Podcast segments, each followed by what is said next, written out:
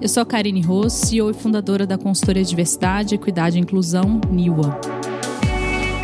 Essa é a terceira temporada do nosso podcast e vamos focar em um tema fundamental: saúde mental no trabalho a partir de lentes de gênero, raça, classe e outras interseccionalidades. Estamos vivendo quatro crises simultâneas: econômica, financeira, sanitária, antropológica e afetiva cada uma delas com suas particularidades que vamos tratar aqui com especialistas, executivos e quem está sofrendo na pele o chamado novo normal.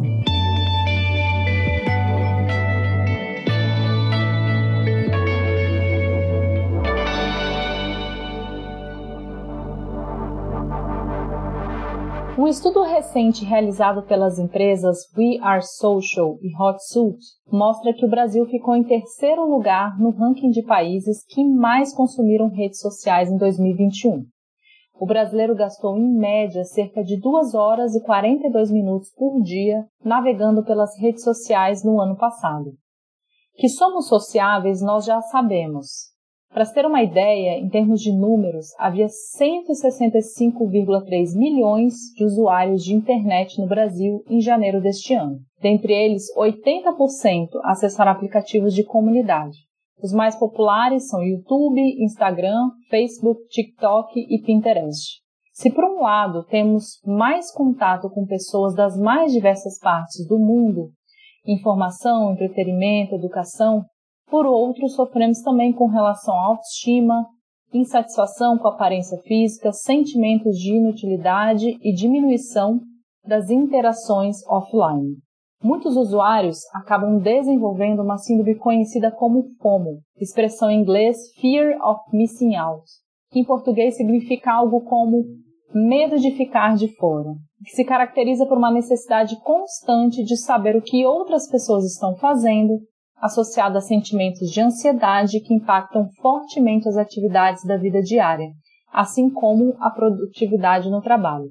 Há empresas, inclusive, que vetam acesso às redes sociais no horário do expediente ou pelo computador de uso profissional. Mas nem isso adianta. Em uma pesquisa realizada com 1.709 profissionais, de presidentes a estagiários, as pessoas admitem que acabam furando essa proibição. Em análise, 47% das pessoas que trabalham em empresas que proíbem o acesso às redes sociais continuam utilizando mesmo assim. Além disso, 66% das pessoas entrevistadas afirmam que acessam o celular quando a rede está proibida. Eric Qualman, autor do livro Socialnomics, afirmou que nós não temos escolha em usar ou não mídia social. A questão é o quão bem nós a usamos. E para falar então sobre o papel das redes sociais e saúde mental, convidamos a jornalista Soraya Lima, mestre em Ciências da Comunicação e doutora em Ciência da Informação pela ECA USP. Ela possui mais de 10 anos de experiência ministrando cursos de graduação e pós-graduação em instituições de ensino superior, como a USP, FGV, ISPM, BSB, IPOG e AMB Morumbi. Além da experiência acadêmica, ela já atuou também como gerente de insights na Wunderman Thompson, coordenadora de comunicação digital do grupo Printer, community manager do Scoop, repórter e redatora da editora Aranda e assessora de imprensa no CIESP. Atualmente ela é gerente de projetos na Publicis. É, primeiramente, Soraya, queria agradecer o seu tempo é, não sabia que você era mãe, então assim, é, uma, agradeço mais ainda por esse tempo de você estar aqui com a gente e seja muito bem-vinda ao podcast. Eu que agradeço, Karine, o convite e a confiança para falar de um tema tão sensível na sociedade hoje. Vamos começar então, Sora, que como você falou, tem tantos temas é, sensíveis aqui, é, e aí eu queria abrir um pouco fazendo essa reflexão é, sobre essa positividade tóxica, né? Eu queria que você contasse para gente é, como que você vê essa relação que a gente está tendo hoje com as redes sociais é, e principalmente, né, essa sociedade da aparência que a gente está vivendo hoje. Bem, as redes sociais, ela, é, ao contrário do que as pessoas pensam, a ideia de rede social não é uma ideia nova, ela data da década de 1960, cujo intuito era justamente ter redes formadas por pessoas, né? Então é uma ideia que vem da sociologia. Só que ela ganha o ambiente digital e com isso ela ganha outras proporções. As plataformas de redes sociais, elas por um lado, elas viabilizam, isso a gente não pode negar, muitas coisas bacanas. Isso denuncia um pouco a minha idade, né? Eu tenho 41 anos, mas eu lembro quando eu era criança, tinha a possibilidade de você ter penpals, que eram colegas para os quais, em outras partes do mundo, você escrevia cartas e você podia se comunicar. A web, e as mídias sociais têm grande contribuição nisso, elas quebram essas barreiras geográficas, então elas permitem, olha que, que coisa insana. Por um lado, elas permitem que a gente interaja e que a gente participe muito mais vezes com pessoas do mundo inteiro.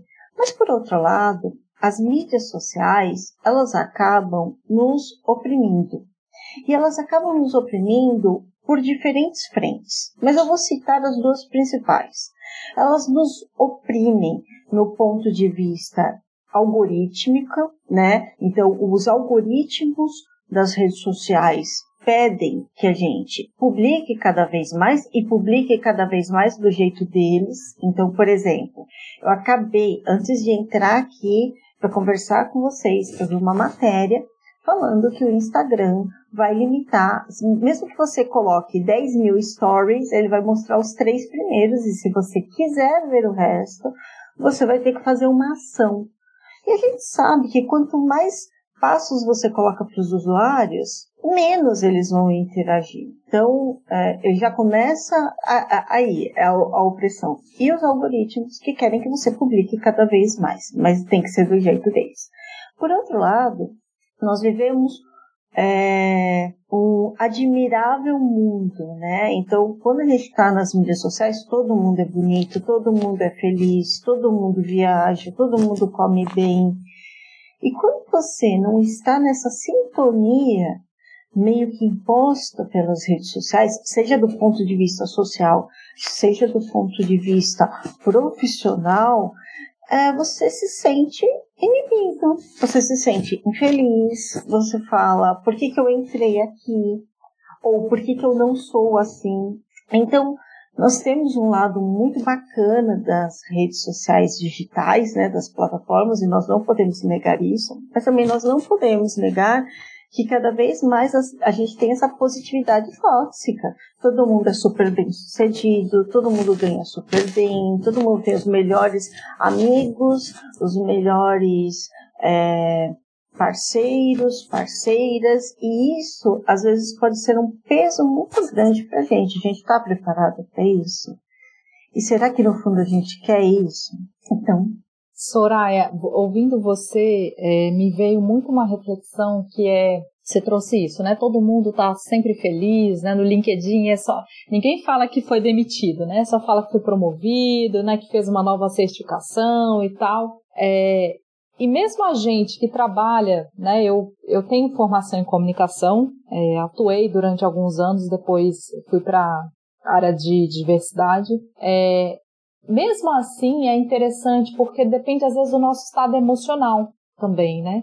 A gente também precisa estar nessa constante vigilância do tipo assim, não, isso aqui é uma, é uma sociedade de aparência, né? Isso aqui é uma vitrine para as pessoas se autopromoverem, né? Mas o quanto que isso também nos pega também, mesmo a gente já tendo uma vivência, uma experiência com a comunicação, isso ainda assim também nos afeta emocionalmente. Então, queria é, refletir aqui com você como que a gente pode aprender a lidar com essas mídias de uma maneira um pouco mais é, realista, né? Menos fantasiosa e um pouco mais realista.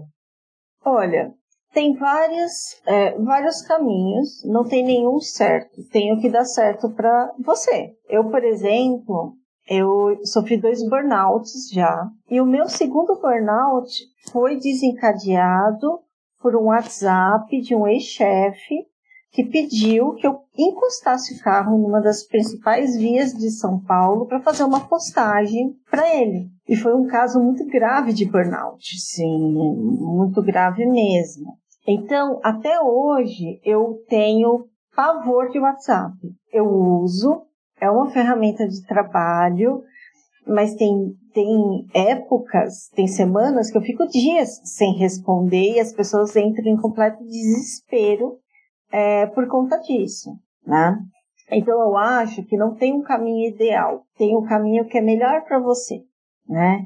Então a primeira coisa que você precisa entender é o que, que essa rede social pode trazer de benefício para você, sabe? Porque você é só um número para ela. Mas para você, o que, que essa rede social representa?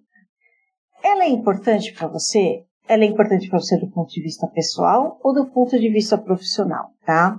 Então, é, alguns fatores de saúde, aí tomando um exemplo meu, por isso que eu estou falando, não é padrão, né?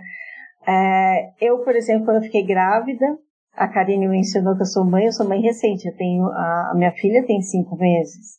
Eu fiquei enjoada de telas. E eu fiquei quase um ano sem postar nas redes sociais. E não era nem porque eu não queria, era porque eu não é, conseguia. E quando eu resolvi retomar, porque parte do meu trabalho é estar nas mídias sociais, eu fiz isso de maneira gradativa e, e de maneira planejada e que fizesse bem para mim e que eu conseguisse me dedicar às pessoas que eu amava, porque também tem isso, né? A gente fica tanto olhando para a tela que a gente esquece o entorno, né? Então, é, eu fiz isso e esse é um movimento que está sendo falado bastante, que é o movimento do slow content. Eu publico o que eu quero, na hora que eu quero, e está tudo bem.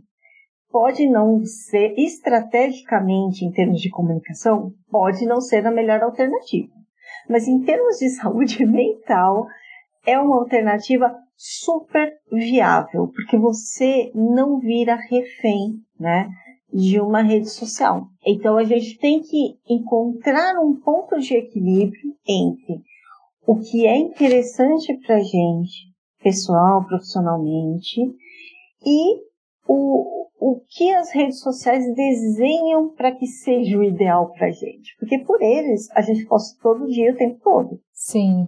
Eu queria pegar isso que você trouxe, porque acho essa fala acho tão importante, é, e eu posso dar até Estou recentemente passando também por isso, de fazendo essa reflexão é, sobre quantidade de postagens né, na, minha, na minha rede pessoal. É, eu queria que você explorasse um pouco mais desse movimento, porque ao mesmo tempo, né, a gente é, é um grande desafio. Como todo mundo está nas redes, a gente pensa, bom, esse é um meio que eu preciso divulgar meu trabalho, que eu preciso estar presente, preciso estar mostrando meu trabalho. Então, tem um, um, lance de doar, né, de se entregar, de, de, se, de se promover, porque afinal de contas muitas pessoas dependem desse dinheiro também para pagar as suas contas.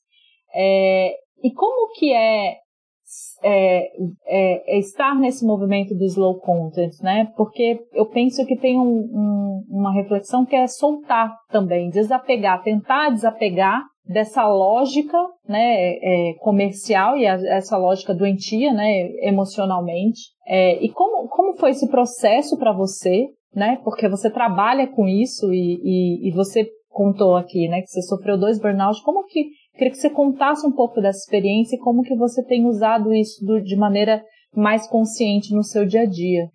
Primeiro, Karine, que eu, eu, eu queria deixar muito claro para as pessoas é que se você trabalha com redes sociais, se esse é o caso de vocês, né? O algoritmo, ele quase nos obriga a postar diariamente. Só que tem uma coisa que o algoritmo não tira de você, que é a credibilidade. Então, eu fiquei muitos meses sem postar, mas quando eu voltei a postar, meu público não foi embora. Pelo contrário, ele cresceu eu não perdi seguidores, porque quem estava me seguindo não estava me seguindo por moda, não estava me seguindo. Então, isso que a gente tem que ter do ponto de vista é, profissional de uso de redes sociais é quantidade versus qualidade, tá? Então, nas redes sociais, ao contrário do que muita gente pensa, não é número de seguidores, número de fãs, número de curtidas que importa. É se o seu conteúdo é relevante ou não. Então, também, do ponto de vista de marca, do ponto de vista profissional, não adianta você postar todo dia e falar assim: ai, gente, se você gosta de Crepúsculo, curte, se você gosta de Harry Potter, compartilha.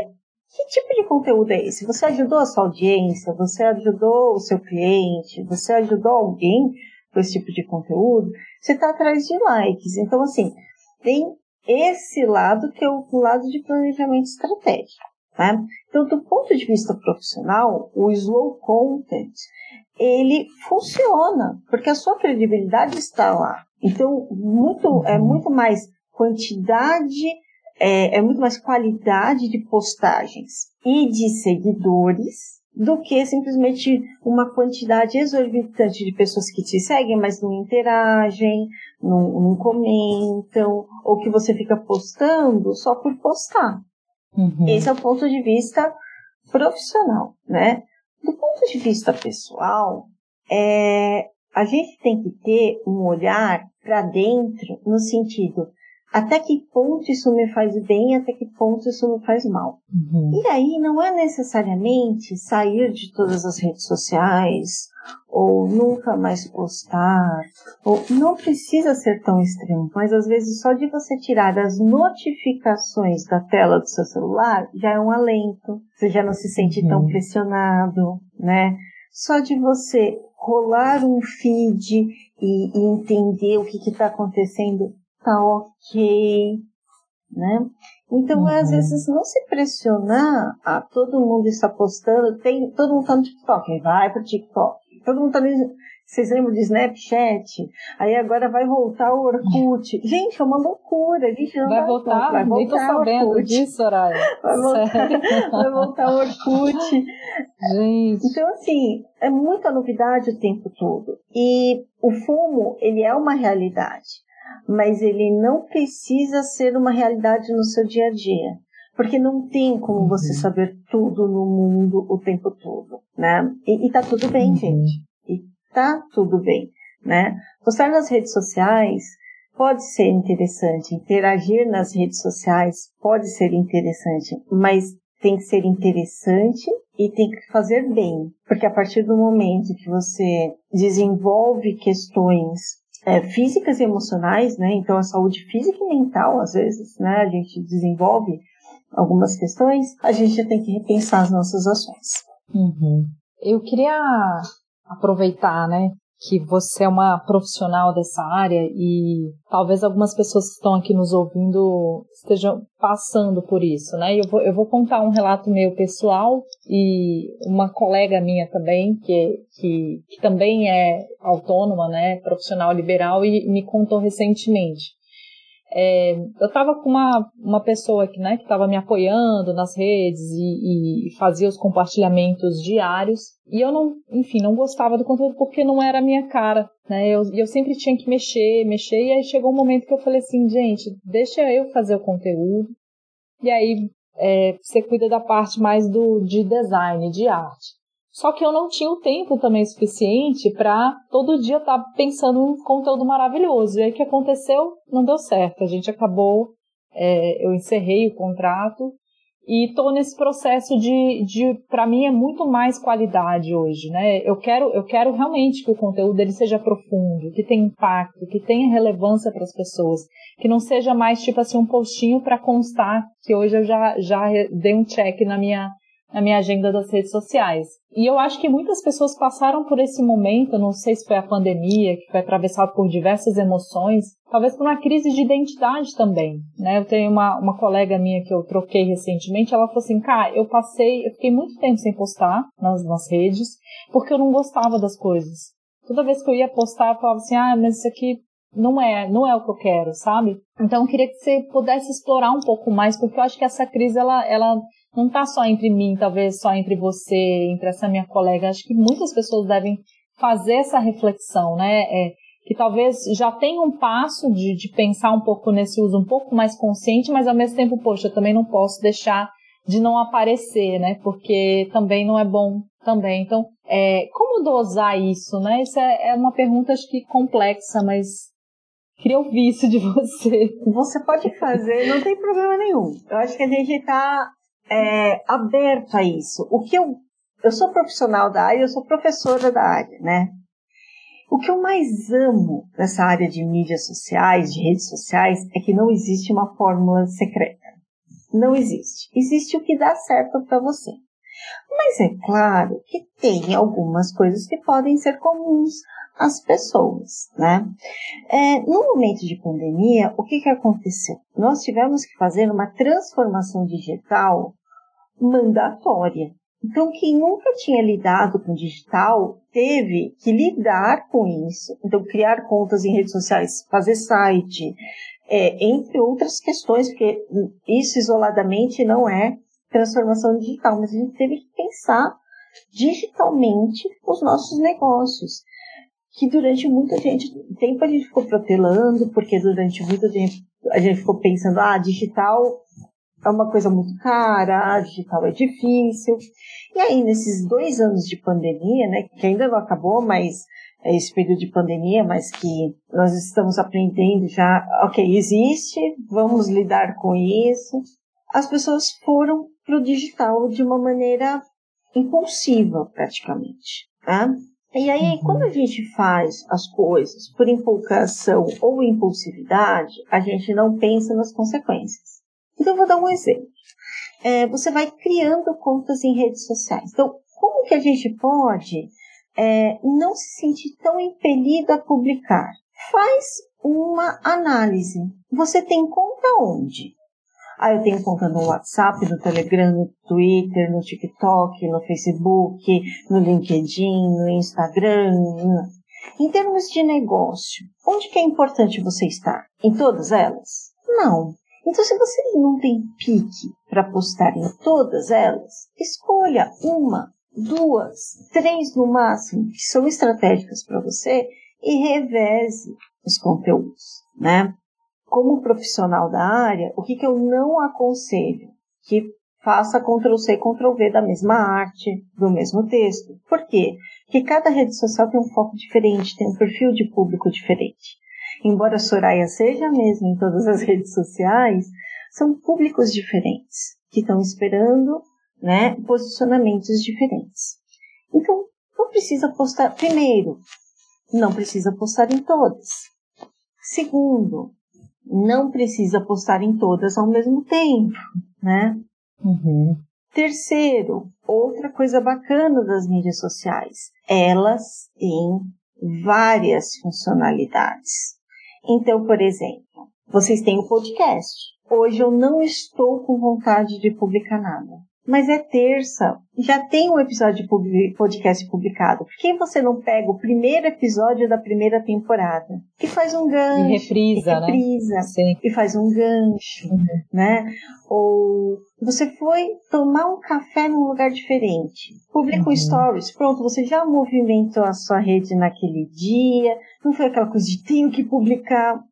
Pronto, você tá tomando um café, você só vai tirar uma foto e tá tudo bem. Uhum. Eu queria ouvir de você, é, a gente tava, você contou, estava contando, né, do, do seu burnout e, né, e provavelmente deveria ser uma situação limite, né, que você estava, é, fora de horário de trabalho, enfim, uma, uma situação que acho que muitos profissionais, né, de comunicação de redes sociais passam.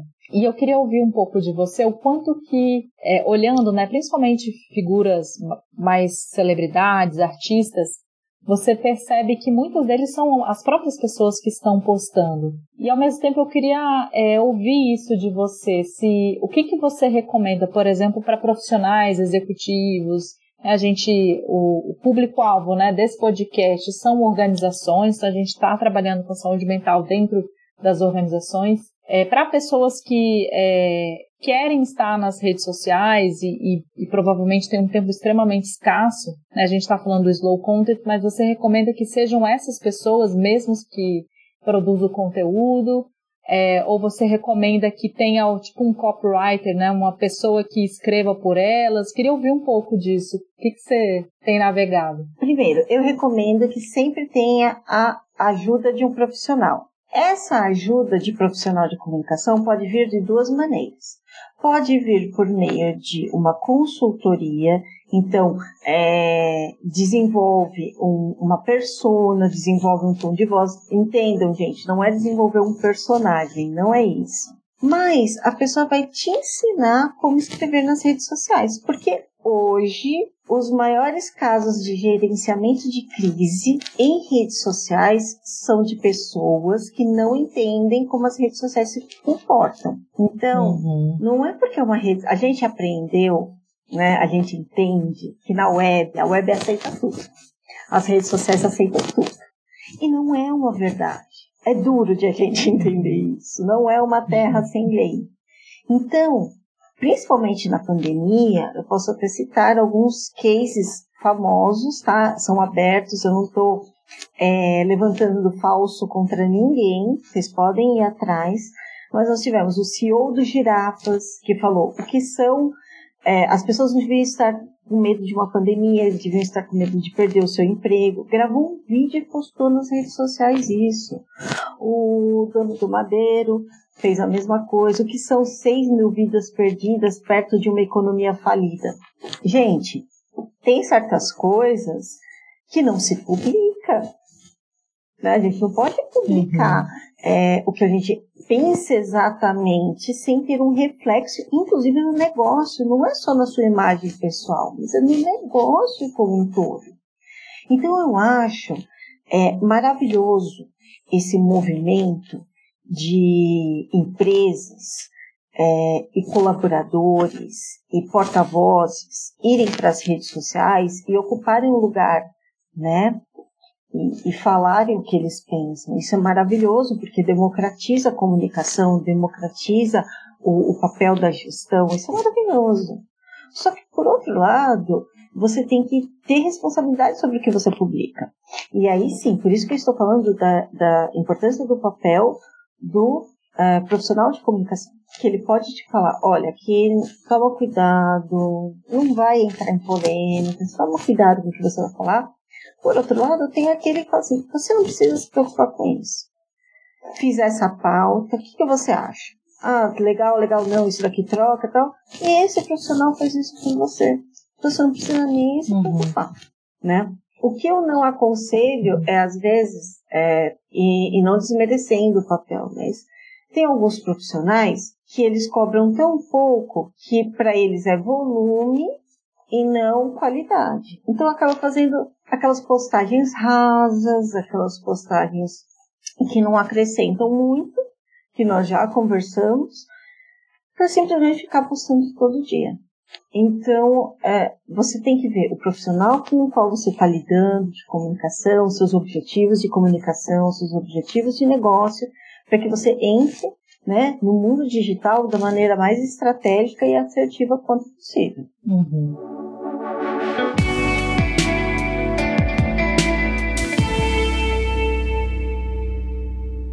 Eu queria aproveitar essa fala que você trouxe do Madeiro e do CEO do, gira, do Girafas, né? É, eu fico pensando aqui que, na verdade, são pessoas que estão ultrapassadas, né? Então, assim, a gente já está, eu digo assim, num movimento é, de diversidade, de inclusão, de SG, né? Então, a gente está num movimento onde é, não dá para deixar mais de falar sobre essas pautas que são relevantes. É, e ao mesmo tempo, tem ainda muitos executivos, né, muitas lideranças que ainda estão tentando navegar, entender o que está acontecendo.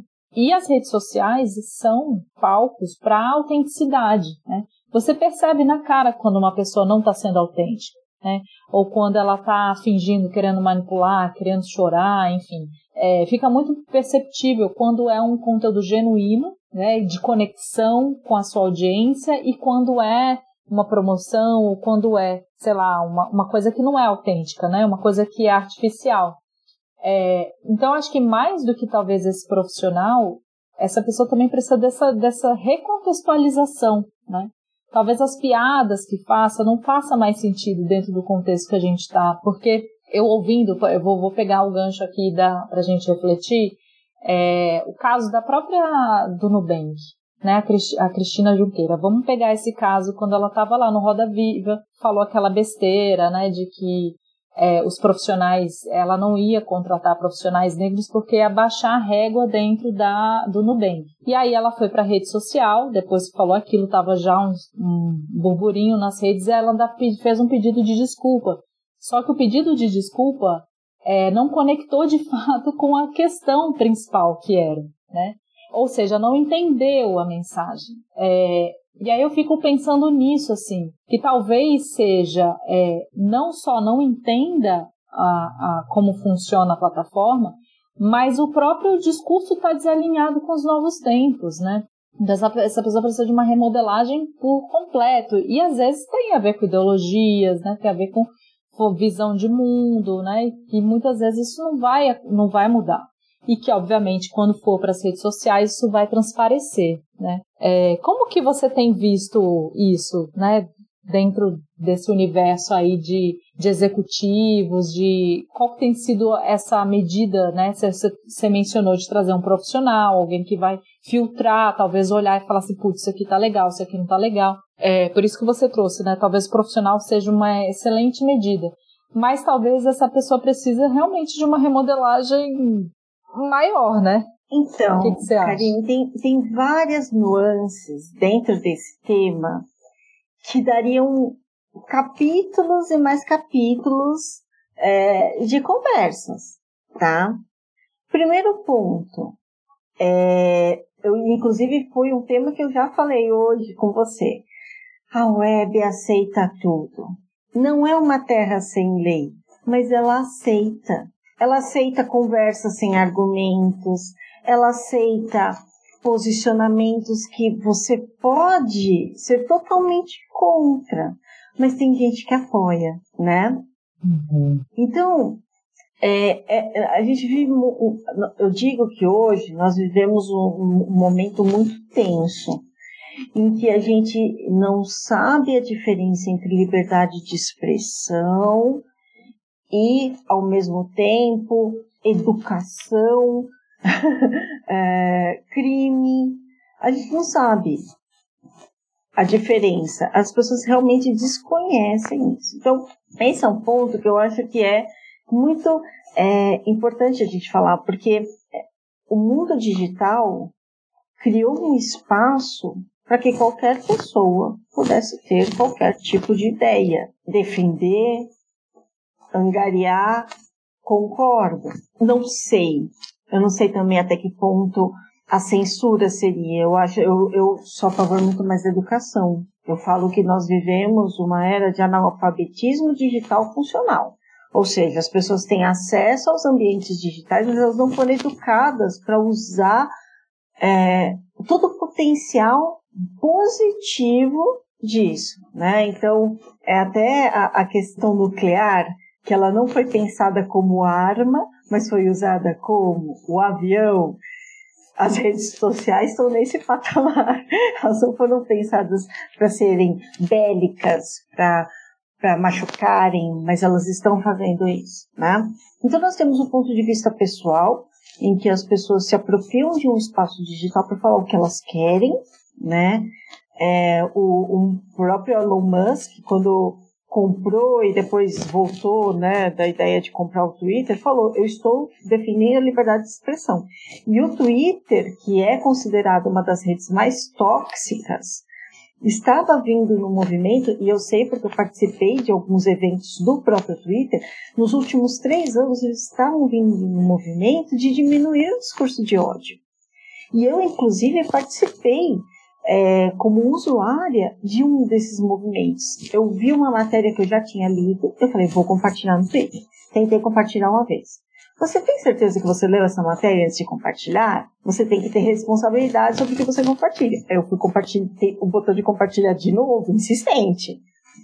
Bem, o Twitter me avisou três vezes antes que eu falasse, antes que ele permitisse que eu compartilhasse. Então eles vinham no movimento de, de tentar tirar, né, esse ambiente tóxico, mas eles não conseguiram.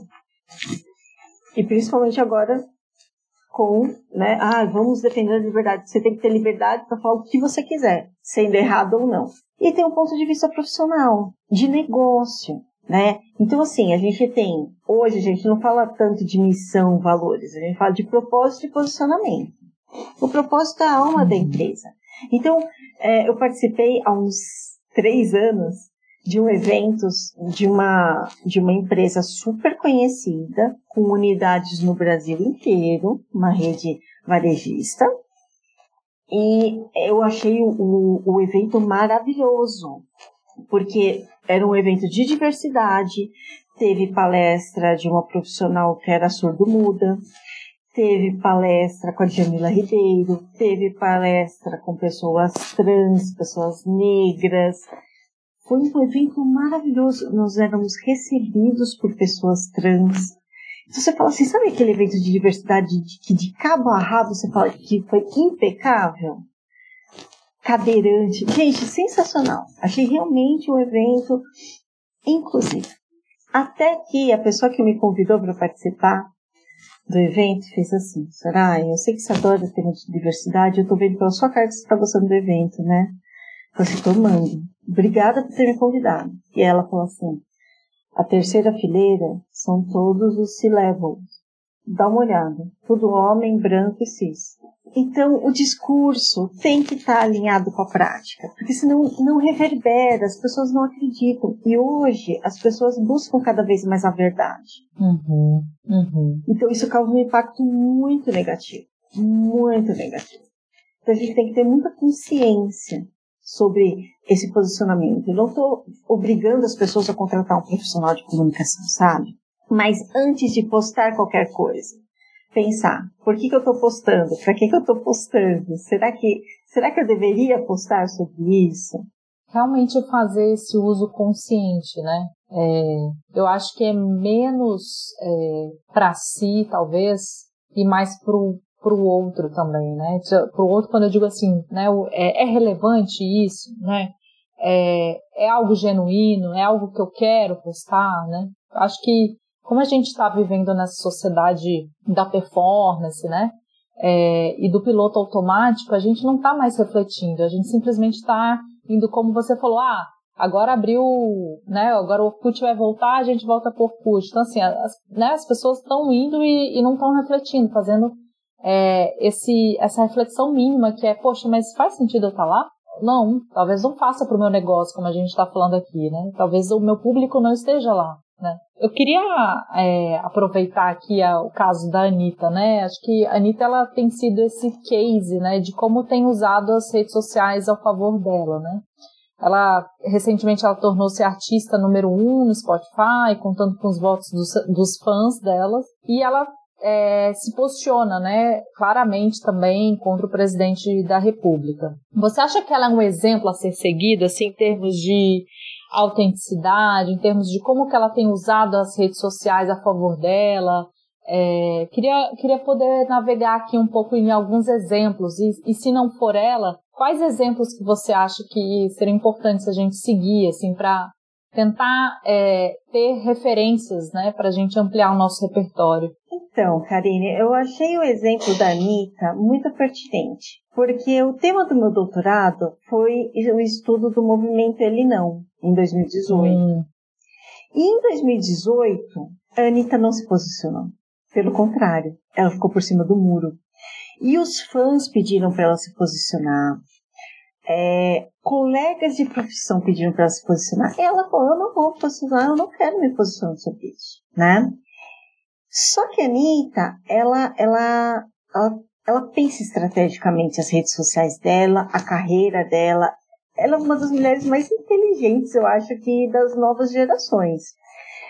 Concordando ou não sobre o comportamento dela, ou sobre o estilo de música dela, isso não vem ao caso.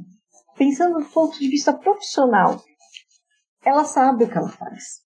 E aí, nesse movimento dela começar a se posicionar, ela foi atrás de uma pessoa que aí essa vale a pena seguir, que é a Gabriela Priori. Uhum. E aí a Gabriela foi ensinando para ela sobre política. E a Anitta começou a se posicionar cada vez mais. Elas fizeram algumas postagens em conjunto, e a Anitta foi se posicionando, e aí a gente vê o que está hoje. Mas se você resgatar, em 2018 ela não se posicionou, né? Uhum. Então a gente tem que. É, nós temos N exemplos, né? A Gabriela Priori é uma das que eu mais gosto, porque talvez role um, um, realmente algo de identificação, né? Porque ela tem uma veia acadêmica e uma veia de mercado, então isso me agrada muito, né? Ela tem argumentos muito sólidos. Mas É, a gente, é, a Anitta é um bom exemplo, mas é um bom exemplo também de que a gente muda e a gente pode uhum. aprender, né? E a Gabriela Priori, eu acho que ela faz um uso muito bom das mídias dela, ela sabe se posicionar, ela sabe quando ela tem que falar, quando ela não tem que falar, né? Então é, é uhum. algo bem interessante mesmo. E outra coisa que é importante, né? É importante se posicionar? Sim, mas quando você está preparado para se posicionar. Isso não é algo, ai, eu estudei, eu tenho certificado. Não é isso. É porque quando você se posiciona, principalmente sobre temas é, políticos, religiosos, questão de diversidade, tem um custo. E eu não estou falando nem que é financeiro, mas ele tem um custo. Porque sempre vai ter quem seja contra. E a gente vive a cultura do cancelamento hoje, né? Que expõe dados e expõe posts de mídias sociais de anos e anos e anos. Como se a gente não tivesse direito de evoluir. Então, quando a gente for defender uma ideia fazer um posicionamento sobre algo, a gente tem que ter consciência de que aquele ato pode desencadear uma série de consequências, boas e ruins, né? A Nike fez uma campanha chamada Dream Crazy é, com o jogador de futebol americano Colin Kaepernick. Ela perdeu bilhões. é, é, eu vi o ele, a série dele do Netflix é maravilhosa. Pois é, é maravilhosa. E, e essa campanha da Nike também fala: é, acredite em algo mesmo que te custe tudo. Então é, é uma campanha linda. A Nike perdeu 5 bilhões em ações. 5 bilhões de dólares em ações, por ela ter escolhido ele como garoto propaganda. Só que, uma semana depois, ela já tinha triplicado o valor que ela perdeu, porque ela se posicionou. Então tem um custo, inclusive financeiro. Mas é isso, gente. Não dá mais para a gente fechar os olhos sobre certas questões. Não é modismo, não é mimimi. É uma demanda da sociedade e principalmente das futuras gerações. Então é algo que não é mais opcional ou modismo. É o que a gente tem que fazer essa reflexão Sim. tem que ser feita. Eu queria aproveitar é, que você comentou né, do seu doutorado, estava falando sobre o ele não, e você como uma profissional né, da área, a gente está aí num, né, num ano eleitoral e como que a gente pode é, usar, por exemplo, as redes sociais é, para a gente achar, às vezes, bons candidatos, tentar votar de uma maneira mais consciente. A gente estava falando, né? Você iniciou a, a, uma das primeiras perguntas que eu fiz falando dos algoritmos, né? É, como que a gente consegue ter esse maior discernimento é, ao talvez acompanhar um pouco é, né, esses futuros candidatos e depois é, né, que virão a ser o, os nossos políticos, para é, ter essa maior consciência se, poxa, isso aqui pode ser manipulação de rede, a gente está nesse movimento também de fake news, né, então tem todo esse movimento é, que o STF né, e, e o né, tem se movimentado também para fazer esse combate. Então, eu queria ouvir um pouco de você, principalmente do ponto de vista de dos eleitores, né? Como que a gente pode navegar nas redes sociais para tentar fazer um uso mais consciente para acompanhar possíveis é, candidatos? Olha, Karine, eu queria te dar uma resposta mais positiva, mas o meu conselho é não busque informações por meio das mídias sociais, tá? Uhum. Por quê? Porque tem um movimento de bots muito grandes. No meu doutorado, eu estudei, ó, eu estudei o movimento Ele Não, o movimento Ele Sim, um movimento. É, porque era isso. Para entender o movimento ele não, era o movimento ele sim. E assim, foram mais de 400 mil tweets. E sinceramente, o que eu encontrei lá não me ajudou a ter um, a tomar uma decisão sobre o melhor candidato ou o pior candidato, porque as pessoas não usam de maneira racional as redes sociais. Eram muito mais um movimento de né, de opinião, mas sem argumentos. Então, era, era um ringue, sabe? Não, não tem muito. Então, assim, Ah, mas senhora, eu quero aprender mais sobre os meus candidatos. Vou passar alguns projetos para vocês. Você tem a Agência Lupa, que é uma agência super bacana. Eles têm um trabalho de investigação muito bacana. Tem o projeto Comprova, que é um projeto jornalístico feito por um conglomerado de empresas jornalísticas que ficam checando a veracidade das matérias que saem na internet. E tem um projeto na Abrage, que é a Associação Brasileira de Jornalismo Investigativo, chamado Control X, tá? E esse projeto, ele é muito bacana, porque eu não sei se as pessoas sabem, mas tem um, um dispositivo chamado direito ao esquecimento. Então você pode pedir para o Google apagar certas coisas que aparecem sobre você na internet, é, se você fala que te, elas fazem mal para sua imagem, tá? E aí quem mais usa isso são os políticos em época de eleição. Esse projeto Ctrl X mostra quais são os partidos que mais pedem para tirar as matérias e quais são os políticos que mais pedem para tirar as matérias. E aí você pode ver essas matérias jornalísticas na íntegra. Eu sei que a imprensa hoje em dia não tem a mesma força que tinha há anos, mas eu convido vocês a acreditarem mais na imprensa do que nas redes sociais quando for para buscar informações sobre candidatos. Muito bom. A gente já está quase chegando no fim, tô com dor aqui no coração, porque tá delicioso esse, esse papo. É, bom, para a gente já encaminhando aqui para o final, é, você, né, ao voltar do trabalho, é, você acabou escrevendo uma carta, né, para sua filha Alice sobre a importância dela na sua vida. É, queria saber como que você vislumbra a relação dela com esse mundo, né, em transformação exponencial. Olha, quase que eu começo a chorar aqui. é, é engraçado, né? Quando as pessoas sempre falam, não fale isso até você ter um filho. Não fale isso até você ter um filho, né? E, e, justamente porque eu estudo muito redes sociais, eu estudo muito o uso de telas, eu falei, a Alice não vai ter celular, a Alice não vai ficar em telas, porque isso causa isso, isso, isso, e eu já sei que causa e tal. Só que eu sou uma mãe que precisa trabalhar, então às vezes eu preciso entrar numa reunião, é, meu grupo de apoio também está ocupado, eu não quero colocá-lo numa creche com cinco meses, isso é uma opção minha. Eu coloco a galinha pintadinha num celular que é dela, é dela. a limpa é dela, né?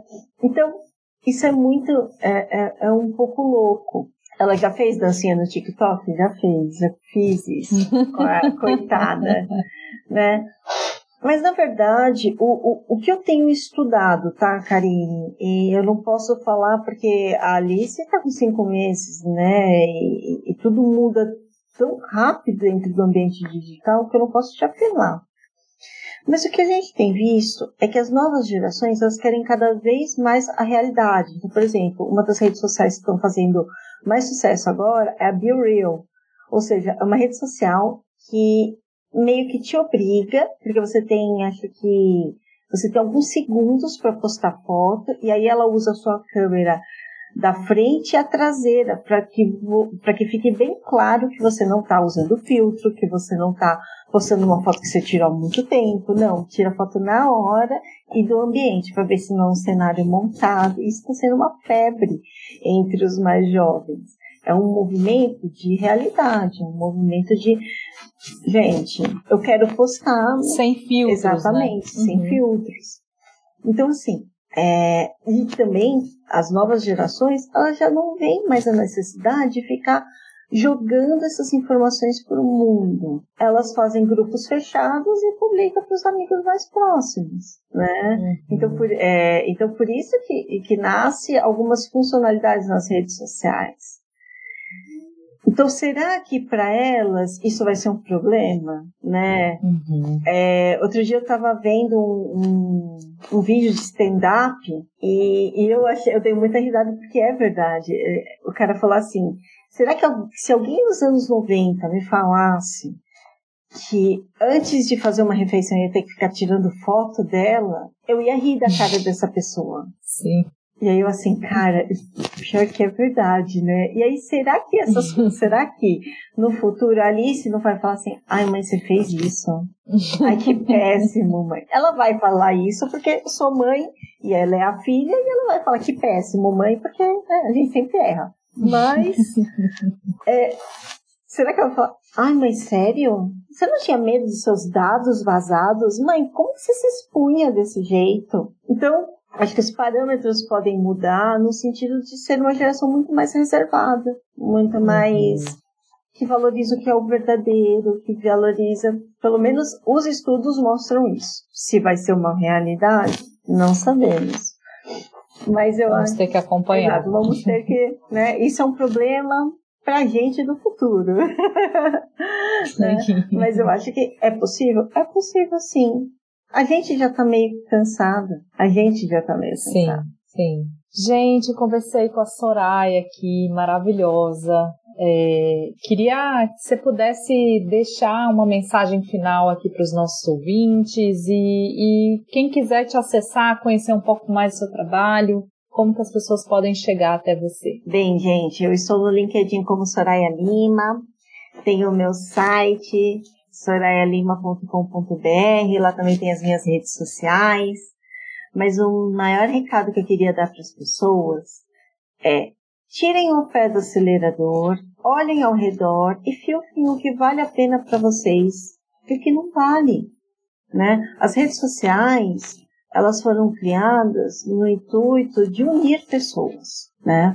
Então, a partir do momento que elas começam a fazer mal para você, seja do ponto de vista profissional, seja do ponto de vista pessoal, é um momento para você desacelerar, dar um passo para trás e pensar: eu preciso disso?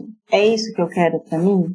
Então, esse eu acho que é um maior recadinho que eu posso dar para vocês. E na dúvida, gente, conversem, consultem um profissional, porque saúde mental e pensamento estratégico de carreira são assuntos que são importantes para a gente, não dá para a gente negar. Então, a gente tem que ter um olhar bem cauteloso, cuidadoso com relação a isso. Obrigada, Karine, pelo espaço, pelo convite. Muito sucesso para vocês. Obrigada, obrigada, Soraya. E mais uma vez, gratidão por reservar essa agenda aí no, no momento aí tão sensível, né? Tão especial que também está sendo aí a sua, sua licença e, e, a gente sabe o quanto que é desafiador, né? Para você estar tá aqui também. Então, obrigada. É, acho que foi bastante é, profundo esse episódio, por mais que às vezes seja uma hora, a gente tocou em temas muito é, complexos, né, que as pessoas estão atravessando. Então, é, sobre esse, esse, sobre burnout, enfim, sobre esse uso das redes de maneira mais consciente, eu não tenho dúvidas que é, com as reflexões trazidas aqui, as pessoas vão sair talvez com algumas reflexões e os primeiros passos aí para usar de maneira mais consciente as redes sociais. Então, muito obrigada e até o próximo episódio. Quem está aqui nos ouvindo toda quinta-feira na sua plataforma preferida.